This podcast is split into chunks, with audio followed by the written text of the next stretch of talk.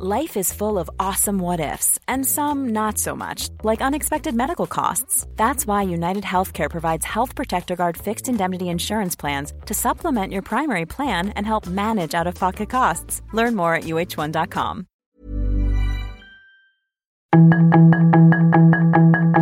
Tarde a tarde, lo que necesitas saber de forma ligera con un tono accesible.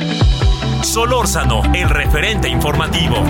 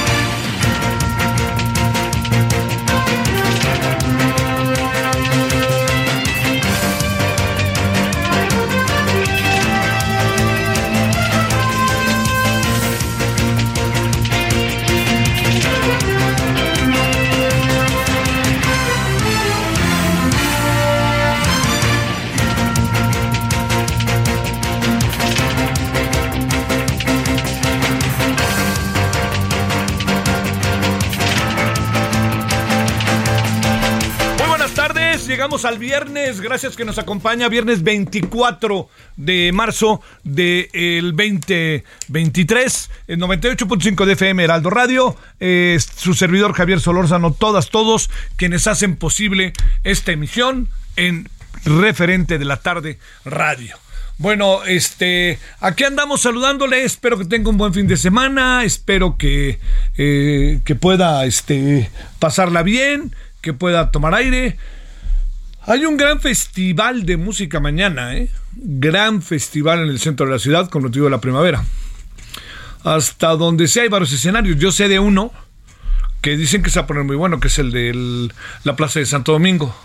Ahí van a estar varios grupos desde las 6, creo, si no es que antes, hasta las 11. Cada grupo se llevará pues una hora o algo así, ¿no? Luego, luego el público decide qué más, pero, pero digamos, pues la cosa es que todos estén, ¿no? Y que todos puedan participar. Bueno, eso es este, ese es una de las, de las, de, los elementos que para este fin de semana. Luego está pues el, el, curso intensivo de sufrimiento contra el poderoso equipo de Jamaica en el fútbol. Luego está que ya se acerca el béisbol de las grandes ligas y de la Liga Mexicana, que está siempre muy padre.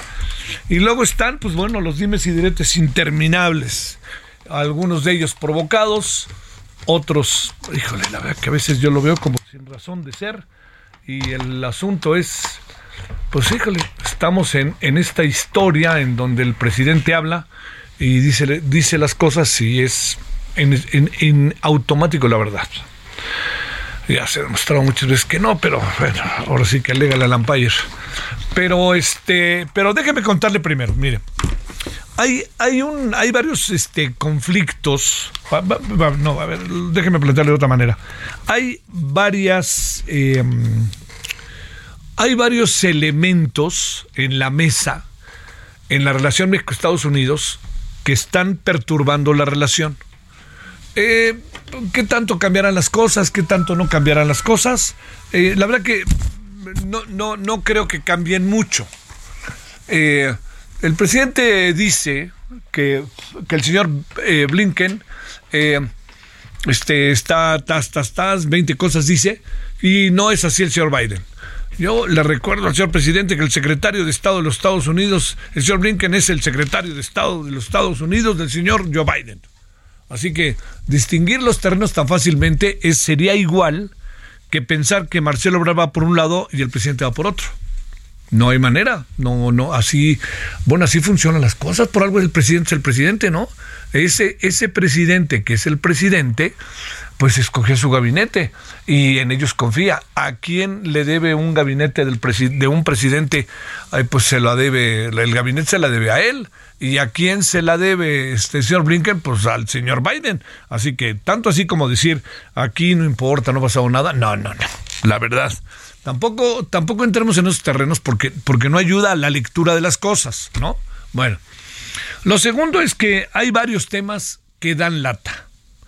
Eh, Vulcán viene dando lata desde hace tiempo. Vulcán es una, este, una minera ya en el sur del país, constructor, que, eh, produce materiales de construcción.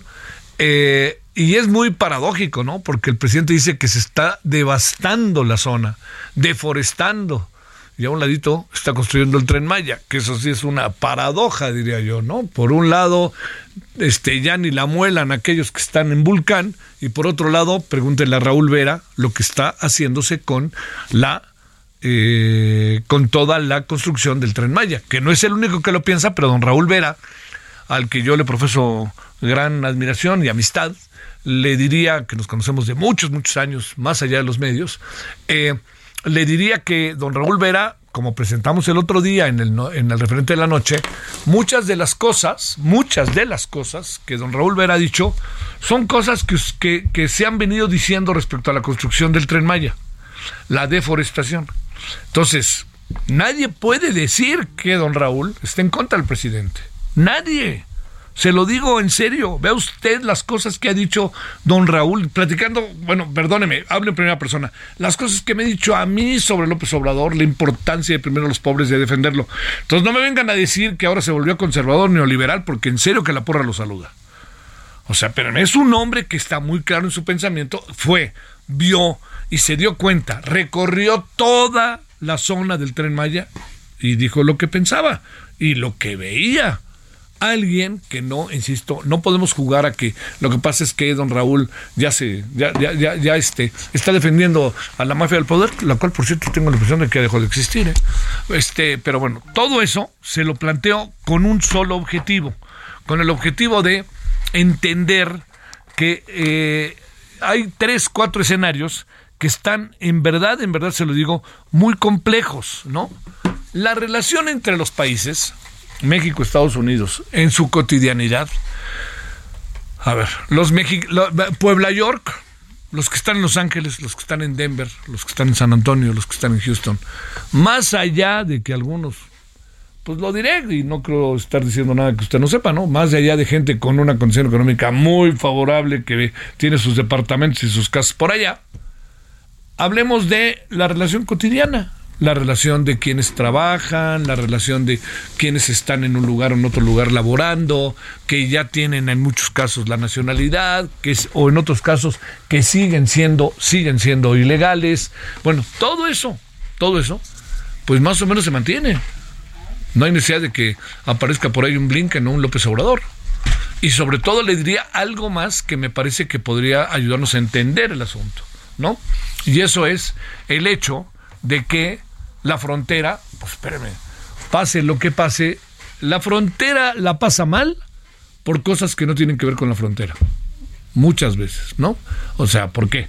Porque los ciudadanos que vienen, por ejemplo, Tijuana, que se van a San Isidro, que se van a San Diego, los que viven en Mexicali se van a Caléxico, los que viven hacia Juárez se van al Paso, todos, toda esta dimensión de cosas, la vida cotidiana de ellos es así. Pasas, vienes, vas, vienes, vas, vienes, ¿no? Bueno, ya que le cuento todo eso de pasas, vas, vienes, vas, vienes, hay otra parte que tiene que ver con lo que pasa por la frontera, que es ajeno a quienes viven la frontera. En la mayoría de los casos. Tampoco soy ingenuo. Bueno, todo esto lo cuento porque el gobierno de México y un sector del gobierno de los Estados Unidos, yo creo que es el gobierno de los Estados Unidos, pero dejémoslo en un sector, el gobierno de México y los republicanos, pues el presidente y los republicanos están en, constante confrontación. ¿De qué sirve? Eh, es un buen discurso desde acá, muy buen discurso desde acá. Este tiene, tiene público desde acá. Es un discurso que tiene, pero público de, de veras, ¿no? Gusta. Este, pensar Estados Unidos como el imperialismo de los 60 o 70, yo creo que ya no cabe. No quiero decir que uno tenga que este, retirar las alarmas, ¿no? O los focos rojos. No, no, no quiere decir eso. Lo que quiere decir es que hoy las formas van cambiando y evolucionando y hay que estar a las vivas ante ellas. Pero esta idea de los 60 y los 70, ¿no? Del imperialismo yanqui, sobre todo muy asusada en, por momentos con razón por Cuba y por momentos un poco, este, diría yo, en la sobrevaloración y la defensa de, de Cuba como de lugar. El mundo dividido en dos con la Guerra Fría, los soviéticos que ahí vienen, yo no dudo que haya históricamente una constante como dividir el mundo en dos, de una forma de pensar y otra forma de pensar. Ahora lo que lo divide es el capital como nunca antes. Y entonces lo único que yo le planteo es, todo esto que estamos nosotros viendo con México y Estados Unidos debe de tener otras maneras de digerirse, otras maneras de interpretarse, ¿no? No en las maneras de un maniqueísmo de fuera yanquis de Vietnam, ¿no? Este, sin pasar por alto la, la oprobiosa este, guerra de Vietnam y eh, sobre todo la defensa heroica del pueblo vietnamita. Entonces, eh, esto, esto, es para verlo así, pero no creo que vaya a cambiar mucho, ¿eh? porque es un discurso que además al presidente, si no le da resultado, eso lo sabremos muy al paso del tiempo, sí le diría que sí se convierte en muy rentable muy rentable y además el presidente no, el presidente, como bien dice Ernesto López Portillo, no cede un ápice, porque ser un ápice significa cambiar la narrativa. Entonces, olvídense de eso, Ahí ya, eso ya quedó. Bueno, eso vamos, este, está aquí entre nosotros, no lo pasemos por alto y defendámoslo lo más que se pueda. Bueno, defendámoslo en términos de nosotros como ciudadanos, estar a las vivas lo más que se pueda. Bueno, esta es una de las cosas que van a estar y que seguirán estando. La segunda es que el próximo lunes inicia el tianguis turístico. Aprovecho el viaje primero para mandarle un abrazo afectuoso, cariñoso, entrañable a una muy buena amiga que se llama Michelle Friedman, que es secretaria de Turismo y Cultura del Estado de Yucatán, que lamentablemente perdió a su papá este, este, entre ayer y hoy, ¿no? Profundamente triste, Michelle, te mandamos un abrazo, querido, estamos contigo. Y bueno, pues estamos, estamos en eso, ¿no? Bueno, este, gracias, Michelle. Lo digo todo esto porque se dejan venir ahora una gran cantidad de asuntos con el tianguis turístico que me parece que son de, de, dignos de atenderse, ¿no? Primero, va a ser en la Ciudad de México, que esto es un hecho que no es común, porque generalmente es en Acapulco y la vez pasada fue en Mérida.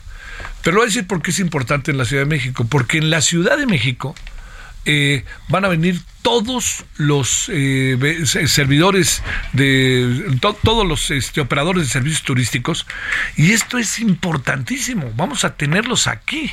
Y este y aquí viene el toma y daca del turismo que es la tercera segunda entrada de dinero para el país. Este proceso de la segunda tercera entrada del país tiene que ir acompañado de la garantía de la seguridad. Asegurar tener seguridad en los centros turísticos es la puerta para que los centros turísticos no dejen de crecer. Y yo creo que esto es una de las cosas que en este momento consideraríamos, si no le importa a usted, como de altísimo nivel. De cualquier manera, el próximo lunes, parte de los noticiarios del Heraldo van a ir para allá nosotros vamos a estar ahí a las 5 eh, y veremos qué es lo que sucede. Me parece que además es importantísimo. Ya estaremos aquí en la noche, como todas las noches aquí en, el estudio aquí sobre Avenida Insurgentes. Pero eso se lo, coloco, si usted me, lo permite, como focos rojos, ¿no? De atención, de, no lo perdamos de vista.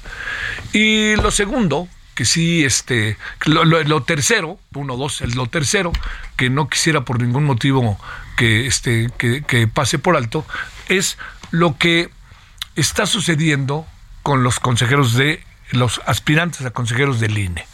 Estamos en un proceso en donde ahora sí que es como, o sea, van van caminando y este en la medida en que avanza el proceso, pues van eliminando algunos, los que se quedan, etcétera, y empieza a haber cada vez más una eh, una atención al proceso, porque resulta que eh, quienes están ligados a Morena, abiertamente a Morena, ligados abiertamente, siguen pasando las rondas y siguen estando ahí. Estamos ante un gran problema, ¿eh? Le voy a decir porque estamos ante un gran problema y no sé si lo comparta. ¿Qué tal si los simpatizantes de Morena que están ahí en ese proceso resultan ser los más preparados? ¿Qué vamos a hacer? Es un asunto, ¿eh? O sea, yo le pediría, si, si así fuera, yo les pediría, oigan, no dejen de entender cuál es su primer deber en un organismo como el INE. Pero sí le diría otra cosa que me parece que es este que, que, es atroz. Si ganan, primero, si gan, si no son los más preparados y ganan, no tienen vergüenza. Si son los más preparados y ganan, ¿qué hacemos con ellos? Con ella y con ellos, ya lo dije. Porque además la próxima presidencia del Instituto Nacional Electoral debe de ser una mujer.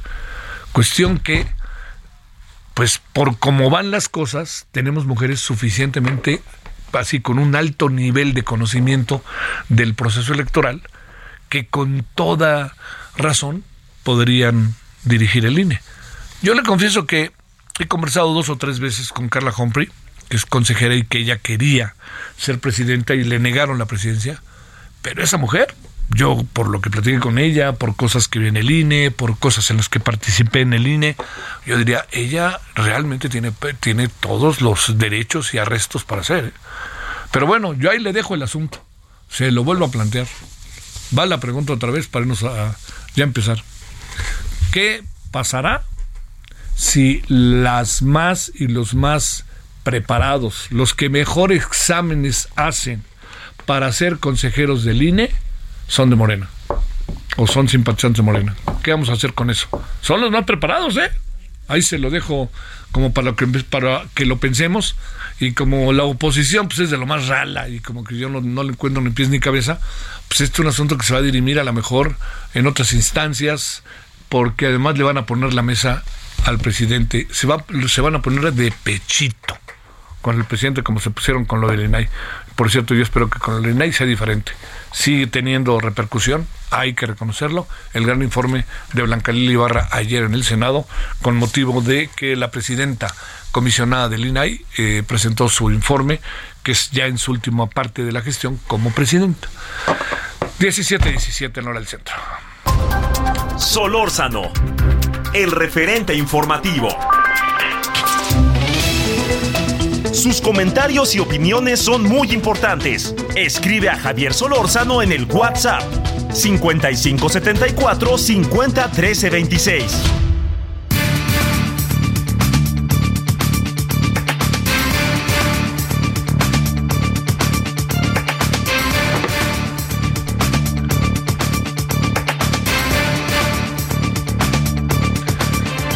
Tema importante además, ahora sí que como dicen a uno, hay temas que le calan. Este es uno de ellos.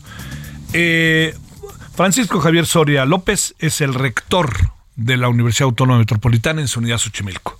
Rector, ¿cómo has estado? Gracias que estás con nosotros. ¿Cómo te ha ido? ¿Qué tal, eh, Javier? Muy buenas tardes. ¿Cómo están? Este, pues muy bien, muchas gracias. Un saludo a ti y a tu público. Bueno, ¿cómo va la UAM? Bueno, pues eh, como sabes, este, estamos cumpliendo el día de hoy viernes, este, dos semanas eh, que se fue a paro por esta, pues, evidentemente una problemática que atraviesa, por supuesto, la universidad, pero yo diría la sociedad en su conjunto, que es la violencia contra las mujeres y que, bueno, eh, sin duda alguna, este, reconocemos eh, que son unas demandas legítimas y que tenemos que erradicar del espacio universitario este tipo de, de, prácticas, sin duda alguna. Oye, ¿qué, a ver, rector Javier, ¿qué, qué, qué pasa? Digamos, este, yo entiendo que pasan cosas y algunas se le inevitablemente se le pueden pelar a la universidad, ¿me entiendes? no hay manera de tener así una vigilancia estrecha. El motivo del paro, ¿cómo puede solventarse y qué tendría que hacer la universidad? Bueno, eh, es, eh, esa buena, es una buena pregunta.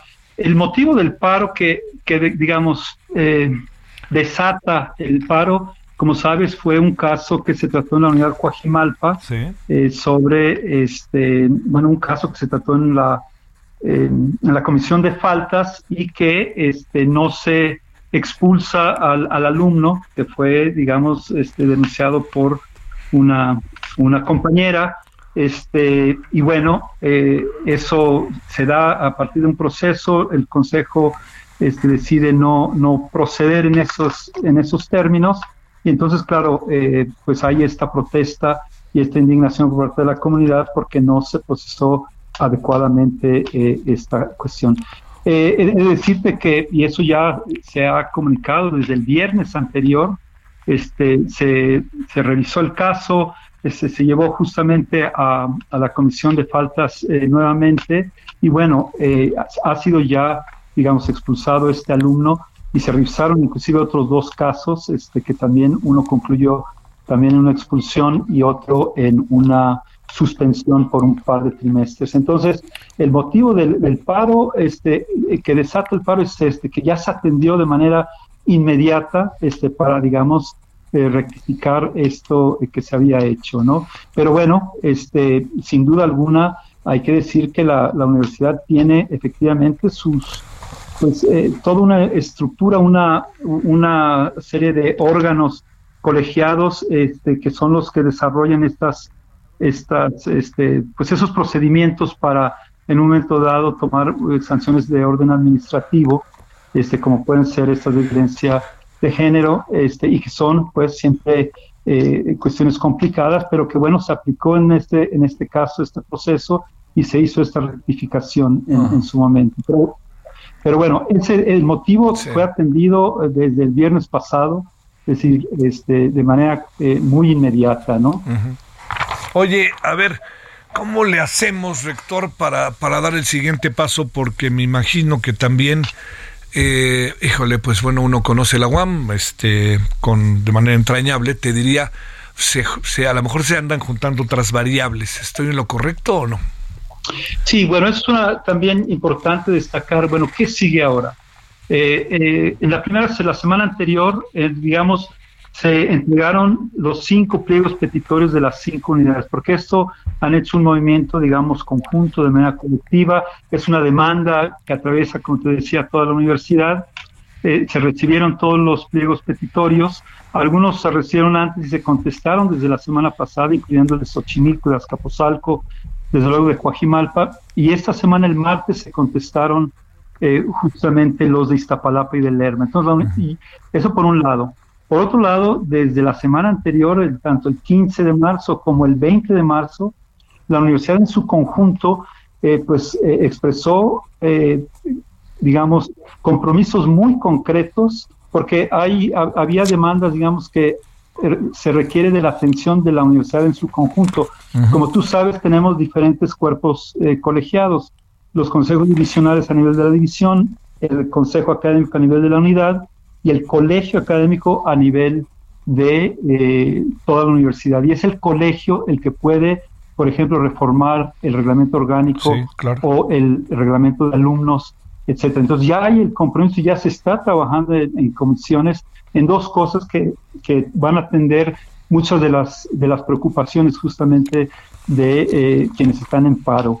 Una de ellas es que se revise justamente las competencias y el papel que tienen las unidades de género que se tienen que pues actualizar. Tenemos unidades de género, pero necesitamos justamente hacer un trabajo pues eh, de avanzar y actualizar este, ese tipo de cosas. Y otro punto que ya se está trabajando es el protocolo unificado. Cada unidad tiene su protocolo este, para atender la violencia eh, de género pero bueno, ya eh, la Defensoría ya venía trabajando desde antes justamente una propuesta porque se veía la necesidad de unificar, este, eh, homologar, digamos, un, solo protocolo que nos permita actuar pues eh, de manera más, más adecuada. Y así algunas otras cosas, por supuesto, se garantizó la no criminalización y las represalias, por supuesto. Yo creo que hemos, estamos convencidos de que nuestros alumnos los educamos para que sean críticos, para que pongan justamente este tipo de problemáticas. Y ahora toca, eh, también lo que enseñamos a nuestro alumnado es a proponer soluciones muy concretas. Remedio y trapito. Sí, porque ahorita lo que toca, Javier, y creo que eso es muy importante destacarlo, es sentarnos a dialogar. Hay una respuesta de los cinco pliegos petitorios y hay compromisos concretos, como te decía. Oye, es cierto que es posible que ya en el diálogo podamos precisar aclarar, ampliar algunas respuestas, más que de por escritos, que tú sabes que los escritos a veces pues tardan más en hacer. Oye. El referente informativo regresa luego de una pausa.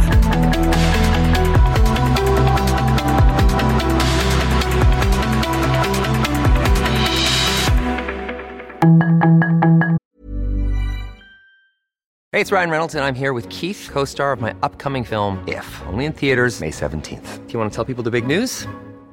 All right, I'll do it. Sign up now and you'll get unlimited for $15 a month in six months of Paramount Plus Essential Plan on us. Mintmobile.com slash switch. Upfront payment of $45 equivalent to $15 per month. Unlimited over 40 gigabytes per month. Face lower speeds. Videos at 480p. Active Mint customers by 531.24 get six months of Paramount Plus Essential Plan. Auto renews after six months. Offer ends May 31st, 2024. Separate Paramount Plus registration required. Terms and conditions apply if rated PG.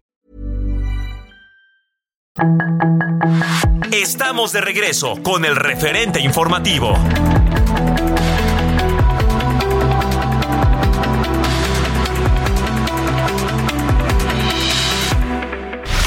En el referente informativo le presentamos información relevante. No habrá candidato independiente en las boletas electorales del Estado de México. López Obrador rechazó los comentarios de Blinken sobre que cárteles del narcotráfico dirigen partes de México. Emboscan a policías en León, Guanajuato. Hay un muerto y dos heridos. Hacienda mantiene el estímulo fiscal a gasolina. Secretaría de Seguridad Ciudadana advierte de perfiles que incitan a violencia contra las mujeres en redes sociales. López Obrador se reunirá con el abogado de Pedro Castillo, expresidente de Perú captan una fuerte golpiza entre estudiantes de secundaria en Baja California Sur. Tianguis Turístico 2023 por primera vez estará abierto a la población. Italia restituye a México 43 piezas arqueológicas. Gracias a su confianza, el Heraldo de México ha llegado al millón de seguidores en TikTok. No nos queda más que agradecer. Continúen siguiéndonos para estar siempre al día. Sus comentarios y opiniones son muy importantes. Escribe a Javier Solórzano en el WhatsApp 5574 50 26. Esperamos sus comentarios y opiniones en Twitter en arroba Javier Solórzano. Arroba Javier Solórzano.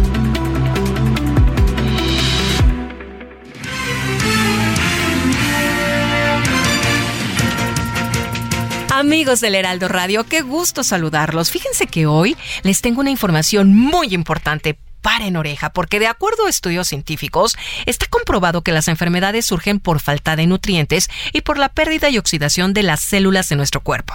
Para recuperar nuestra salud, es necesario regenerar nuestras células dañadas. Y hoy les tengo una excelente noticia. Les presento un tratamiento elaborado a base de células madre, el cual tiene excelentes resultados para mantenernos saludables. Y ya está aquí Arisbet Chávez, representante de Productos Politécnico, para que nos platiques el respecto respecto, mi querida Ari, ¿cómo estás? Qué gusto saludarte, Te veo bien, guapa. Porque nos estamos tomando las Qué células madre, ¿verdad? A ver, platícanos. Esto es una verdadera joya que tenemos en nuestro país. Fíjate que este tratamiento que les traigo el día de hoy está elaborado a base de células madre y funcionan como un regenerador celular.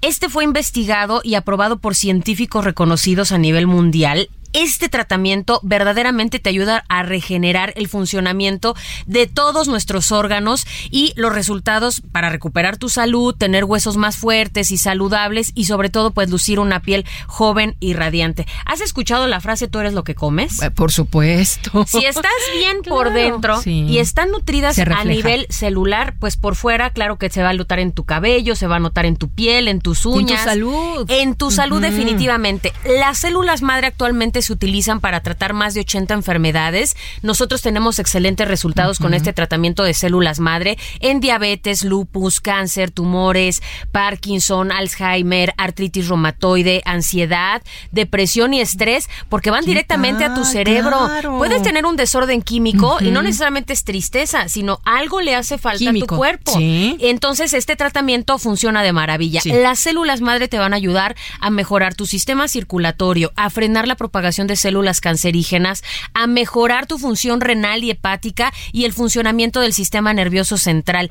Este tratamiento, cada cápsula es riquísima en antioxidantes. ¿Cómo andamos buscando los antioxidantes? eh? Y además Siempre. los tomas por separado. Sí. Esta cápsula te contiene la cantidad de antioxidantes necesaria y te va a dotar una gran cantidad de nutrientes a todo tu cuerpo. Ari, ¿con solo tomar una cápsula al día mejora nuestra salud? O, digo, porque si es así, ¿a dónde llamo en este momento para pedir el tratamiento? Muchos de los propósitos, yo creo que de, de año nuevo es mejorar nuestra salud. Sí. Y hoy te traigo una promoción de esas que son fantásticas y que no pueden dejar pasar. Pero el número, a ver. Tienen que comunicarse al 55 56 49 44 44. Mi sugerencia es que vaya marcando y aparte el suyo. 55 56 49 44 44. Fíjate, les vamos a enviar hasta la puerta de su casa un tratamiento de 12 meses a un precio especial. Esto quiere decir un año completo, una dotación completa de células madre para un año. Y eso no es todo. Les vamos a mandar de regalo un kit de belleza. Incluye crema, jabón y mascarilla. Pero déjame platicarte que este tratamiento está elaborado, además de células madre, trae colágeno, ácido hialurónico, elastina. Son unos poderosos componentes que sí te van a ayudar a eliminar manchas, reduce el 90% de las arrugas, de cicatrices, te eliminan imperfecciones, acné y usted va a lucir una piel que le digo maravillosa y radiante. El jabón es una delicia, exfolia la piel, elimina toxinas, células muertas y la mascarilla te va a crear un efecto lifting. Si esto no es suficiente, también les voy a enviar un regalo, un masajeador que elimina dolor, estrés, tiene diferentes intensidades de masaje, luz infrarroja y además una bocina Bluetooth. Y si marca ahorita al teléfono 55 56 49 44 44, te voy a dar un 2 por 1 en los regalos. ¿Qué tal? O sea, doble paquete. Doble paquete, Para solamente van a pagar uno, sí. Vienen dos años de células más doble de los regalos, por eso tienen que aprovechar y marcar ya. El teléfono Sí. 55 56 49 44 44. Ya me lo aprendí. Reciba dos tratamientos al precio de uno. Llame en este momento. Muchas gracias, Ari. Gracias. Regresamos aquí al Heraldo Radio. Sus comentarios y opiniones son muy importantes. Escribe a Javier Solórzano en el WhatsApp 5574 50 13 26.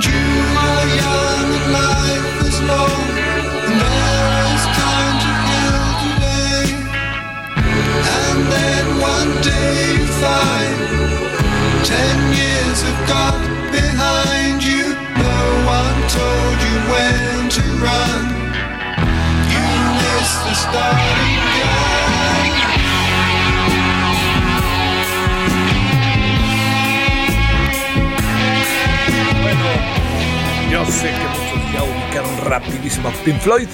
Eh, hoy se cumple eh, un, un, un aniversario más, 24 de marzo, de la edición de uno de los discos más importantes en la historia del rock, que es The Dark Side of the Moon, el lado oscuro de la luna, que para cuántas cosas sirvió, hasta para que Juan Villoro tuviera un grandísimo programa en Radio Educación. Eh, bueno, ahí está Pink Floyd, se llama Time, y es Pink Floyd.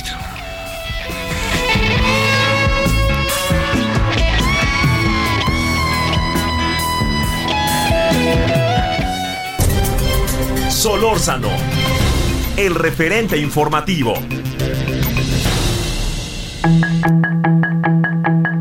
Esperamos sus comentarios y opiniones en Twitter en arroba Javier Solórzano. arroba Javier Solórzano.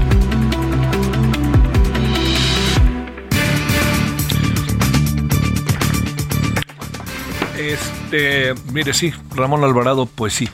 Este, eh, déjeme decirle que tuvimos que, por las cuestiones de continuidad, que es un asunto que nos rebasa, eh, cortar la entrevista con el rector de la Universidad Autónoma Metropolitana Xochimilco. La problemática que tiene la UAM en su conjunto es grande. Entonces, eh, ya le dijimos al rector que vamos a hablar con él el martes, pero quiere que le diga una cosa, va a ser muy difícil que aguantemos hasta el martes. Si lo podemos hacer el lunes en la noche vía Zoom, en el referente de la noche, conste que ya lo dije, sí, hablaremos con el rector, ojalá pueda, Francisco Javier Soria, y que veamos a detalle todo el asunto de lo que está pasando allá en la Universidad Autónoma Metropolitana. Él es el rector de la unidad Xochimilco. 17 con 40 en la hora del centro. Itzel Checa es coordinadora del Observatorio de Designaciones Públicas. Itzel, gracias, ¿cómo has estado? Eh, Itzel, ¿me escuchas? No. Bueno, vamos a hablar con ella para que nos diga cómo ve el tema del INAI y hasta en una de esas, cómo ve el tema del INE, ¿no? Del Instituto Nacional Electoral. A ver cómo, cómo lo encuentra ella en términos de los procesos que se están siguiendo. Por lo que veo, no tenemos Itzel. Entonces, este, eh, así, luego, este, bueno, a ver, señor, a ver si la tenemos. Itzel, ¿me escuchas? Bueno, ¿Me escuchas, Itzel? sí, ¿qué tal? Buenas Gracias, tardes, Itzel, ¿cómo has estado? Oye, a ver, eh, hablemos este primero de la designación, selección, como le queramos llamar, de dos comisionados del INE, un tercero para el mes que entra, en la se le va Francisco Javier Acuña. Te pregunto, ¿cómo va el proceso y no te parece que vamos inevitablemente, por más buenos que sean o buenas que sean, las, las propuestas de consejeras, al final, allá en Palacio Nacional, aparecerá la palabra veto. ¿Cómo ves las cosas? Pues como tú bien lo mencionas, estamos en un escenario sumamente complicado. A siete días, a siete días de que el pleno del INAI se quede con sin quórum legal para poder sesionar y para poder pues ampliar el derecho a saber, el derecho a la información de las personas. Y eh, eh, en realidad me parece que el Senado tiene que acelerar. Eh, ayer que fue la presidenta del INAI al Senado rendir su informe, pues había mucho compromiso de las y los senadores para poder resolverlo a la brevedad. Entonces, yo creo que hay una, una, una paradoja en la objeción del Ejecutivo y es que él mencionó en el documento que llegó el miércoles de esta semana que en realidad los objetó porque pues no estaban dentro de las evaluaciones eh, pues más altas. Uno, recordemos que fue de los más bajos, de los peores evaluados. Entonces, eh, en esta lógica y siendo consistentes, digamos, co- con una evaluación por méritos, pues nos parece que el Senado tiene ahora sí que priorizar a los perfiles con mayores puntajes. Ya está el proceso, ya hicieron las evaluaciones, incluso está respaldada o acompañada de un Consejo Ciudadano externo y ahí está, eh, ¿no? Como esta frenarse a esta intención de no poner a sus personas cercanas, sino más bien a quien tenga las mejores evaluaciones o puntajes. Ese es, digamos, el proceso que tenemos pendiente, pero hay que recordar que este otro que tú mencionas por la vacante de Ancuña, la verdad es que nos parece que está en, un, una situación de riesgo y de grave retroceso, y es que las comisiones no aprobaron ahora realizar entrevistas, entonces se va a calificar con criterios políticos, sin criterios técnicos, y en lugar de avanzar y encontrar cuáles son los candados para mejorar estos procesos, pues en realidad estamos viendo que van para atrás en estas prácticas de designar a estas personas. Oye, a ver, Itzel, el, el asunto se pone delicado porque, digamos, este, con esta eh, nueva exhortación, nueva exhortación que hizo la, eh, la presidenta eh, comisionada del INAI de Blanca Lili Barra de que las cosas sean este diferentes, que se, que se nombren, que se designen más bien. Te pregunto, ¿en qué nos podemos quedar? Y el asunto, te pregunto, al final, la Corte, ¿qué puede, qué es lo que puede decidir? La Corte ¿Puede designarlos o hasta qué, qué, pasaría en esa instancia, Itzel? Pues mira, hay varios escenarios. Uno es que esta controversia constitucional avance en la Suprema Corte y ahí tenemos un- una sentencia de un caso similar que tiene que ver con designaciones pendientes de la Comisión Federal de Competencia Económica que estuvieron dos años rezagadas ahí por, por omisión del Ejecutivo Federal y lo que resolvió la Corte es le dio un plazo fatal al Ejecutivo para que mandara sus propuestas, pero también eh, le dijo que le ordenó que enviara las propuestas a partir de los mejores puntajes. Entonces nos parece que ese es un buen precedente para ir avanzando a justamente designaciones por capacidades. Entonces, la Suprema Corte con este referente que ya hubo de la COFESI que se resolvió en noviembre del año pasado, pues entonces tendría que repetir, digamos, sus valoraciones y mandatarle ahora al Senado a que pueda resolver de manera breve y sobre los puntajes más altos. Esa es una, pero también recordemos que en una instancia menor, en un tribunal, pues está el amparo que interpuso el Consejo Consultivo, donde pues ya también le ordena al Senado que, que cumpla con esta obligación de designar y de poder completar este órgano de gobierno del INAI. Entonces, esperemos eh, que se resuelva pronto, digamos, porque el otro escenario de la Suprema Corte, pues nos pondría en, en aprietos en términos de que no son tan con tanta celeridad estas decisiones. Entonces, habría un momento en el que no se podría quedar sin el quórum legal. Sí. ¿En qué supone eso? ¿En qué presumes en función de los escenarios que puedan acabar las cosas, Itzel? Pues mira, mi, mi escenario optimista es que sí podamos tener eh, una decisión responsable del Senado a partir de estos procesos que hizo y de que escoja los mejores perfiles en ese conjunto de 13 nombres que están ahí eh, evaluados de manera destacada, Ajá. pero también pues no sabemos que no, no siempre se actúa con esta responsabilidad de parte de esas autoridades y entonces podríamos tener que eh, esperar a un mandato judicial para el Senado. Esperamos que no se dé este escenario y que nos equivoquemos, Sí. y más bien que nos sorprendan las y los senadores. Pero tengo la impresión de que dices que nos sorprendan es porque sabes que difícilmente nos van a sorprender, ¿verdad? Un poquito. Bueno, oye, déjame cerrar preguntándote sobre el INE. ¿Qué información tienes ahí? Fíjate que yo decía hoy al inicio algo que, que eh, lo- lo- lo pongo a tu opinión.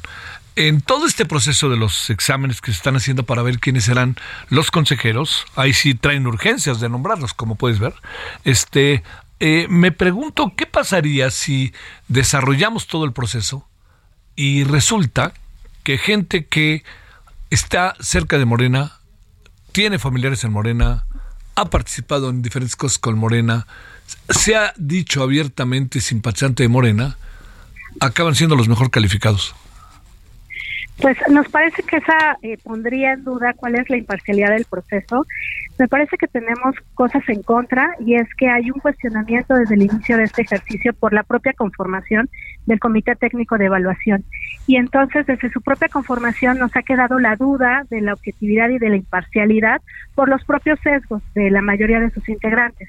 Y también me parece que por la falta de información o de la poca transparencia que ha habido en algunas etapas. Por ejemplo, en, en la etapa cuando de 203 personas tenían eh, que decidir cuáles pasaban entrevistas, apenas hoy, o sea, no, una semana después, tenemos los las calificaciones de esas 203 personas.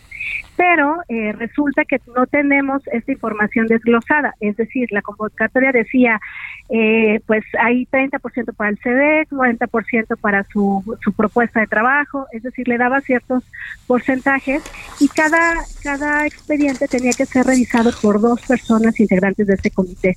No sabemos quiénes eh, revisaron, si realmente se, no, no hubo conflicto de interés en esta revisión y eh, cuáles son los porcentajes que les dieron. Incluso uno de los criterios para valorar tenía que ver con la independencia y la autonomía. Entonces, al- a, a la luz de lo que tú mencionas, de las cercanías de varios de los perfiles, pues sí genera duda de ver cómo es que calificaron esta independencia, este criterio de independencia ante eh, pues vínculos que son públicos y que no a todas luces se conocen.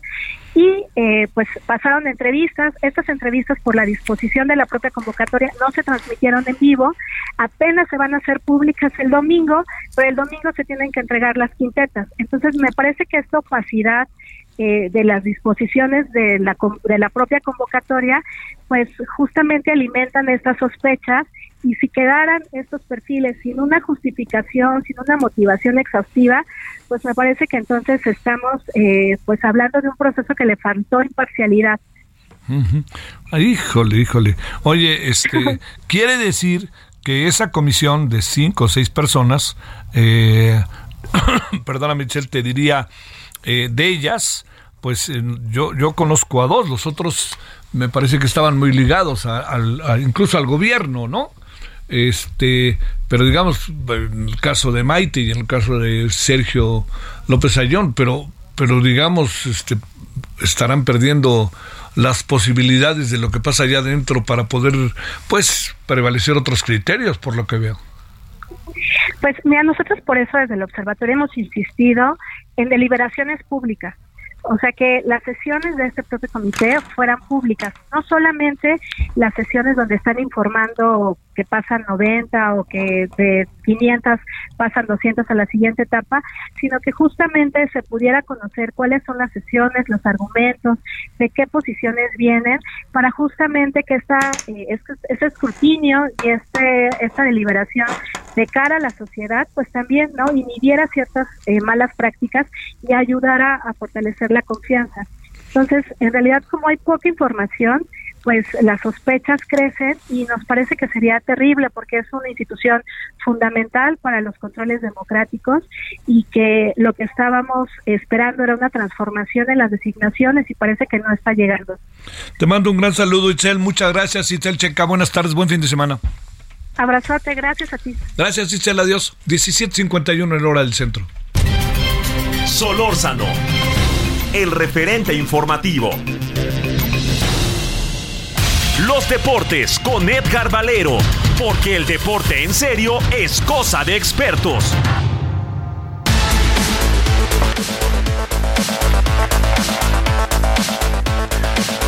Querido Edgar, ¿cómo has estado? Muy buenas tardes. ¿Que resultó ahí? ¿Alguien sacó algo de la chistera o qué pasó con los Pumas? Pues se puso en turco el asunto, ¿no? Ándale. Oye, eh, Javier, eh, quiero decirte que sí fue una gran sorpresa el asunto de que Antonio Mohamed, eh, vamos, aunque no lo ha presentado oficialmente el equipo de los Pumas, yo te puedo decir, de acuerdo a las pláticas que, que, he tenido con gente muy cercana a la directiva, que el turco Mohamed llega a México el próximo lunes en la mañana y será presentado el mismo lunes como técnico de, de los Pumas de la universidad y que no es que los Pumas hayan buscado a Mohamed, sino el promotor de Antonio Mohamed se acercó, tuvo las primeras conversaciones. Eh, hubo tres candidatos eh, en la lista definitiva. Eh, cuatro. Diego Alonso no, pues no aceptó las condiciones. Jimmy Lozano volvieron a revisar lo que pedía y no estuvieron de acuerdo. Robert Dante Siboldi era una gran opción. Al final de cuentas, prefirieron la de Antonio Mohamed, que hizo un eh, pues una reconsideración muy importante en cuanto a los eh, eh, honorarios que va a percibir por hacerse cargo del equipo universitario, Javier. ¿Qué dirá de todo esto el querido doctor Miguel Mejía Barón? Bueno, eh, es un tema importante porque Miguel, eh, tú mismo lo comentaste, eh, Javier, la semana, desde la semana pasada había presentado su renuncia al rector. después le presentó la renuncia a Polo Silva. Ninguno de las dos se la aceptó. Y por lo pronto, Miguel Mejía Barón se queda como director deportivo. Vamos a ver qué tanto estuvo de acuerdo el propio Miguel en, en que venga Antonio Mohamed. Eh, que ya sabemos tiene evidentemente blasones suficientes para ser considerado una buena carta para dirigir a los Pumas, pero Miguel Mejía Barón tiene su estilo. No, Miguel es además duro y además pues nadie le puede decir en lo más mínimo que sea un hombre aislado en la UNAM, sino está integrado de toda la vida. Sí, sí, y respetado, admirado, querido. Eh, es, eh, vamos, Miguel Mejía Barón es, es, es eh, hablar de los Pumas como tal, ¿no? Entonces, pues, es muy interesante la apuesta. la selección de en Estados Unidos, estaremos de acuerdo que fue de las que más padre jugó, ¿no? Pues mira, yo creo, eh, ¿me, ¿me, hablas del Clásico Mundial? De, no, del, del Mundial de, de, Estados Unidos, cuando Miguel... Ah, claro. Ah, sí, no, cuando Mejía Barón fue técnico de la selección. Sí, claro. No, eso, esa, esa es una de las mejores selecciones de la historia y probablemente, Javier, probablemente la mejor en la opinión de, de algunos de nosotros. Eh, un gran equipo con muchos líderes. Eh, que hace unos días platicaba yo con el Potro Gutiérrez y, y, era el tema, le hacen falta líderes a la selección nacional y después de ver el, el eh, yo le llamo partido de preparación de ayer, eh, Javier, que ganamos 1 a 0 porque el otro gol nos lo regalaron, ¿no? Y luego fueron penaltis. Para irnos, mi queridísimo Edgar, México, Jamaica el domingo, ¿te, te, te, te da algún tipo de motivación en tu vida? pues no, realmente no, y menos 15 meses después de que jugaron el partido de ida, Javier. Me motiva más saber que hoy el canciller Ebrard y Marijose Alcalá estuvieron en Lausana en el Comité Olímpico Internacional y ya presentaron formalmente la propuesta para el 2036. Que te vea muy bien, mi querido Edgar. Buen fin de semana. Igualmente, Javier, un abrazote. Bueno, 21 horas en hora del centro referente televisión, Heraldo Televisión, ahí estaremos. Buenas tardes, hay tarde, adiós. Hasta aquí Solórzano, el referente informativo.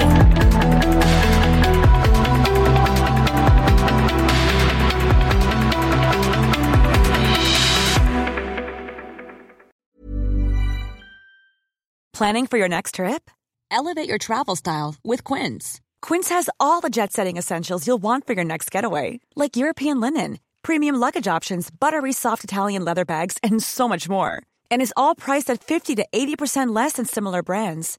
Plus, Quince only works with factories that use safe and ethical manufacturing practices. Pack your bags with high-quality essentials you'll be wearing for vacations to come with Quince. Go to quince.com slash pack for free shipping and 365-day returns.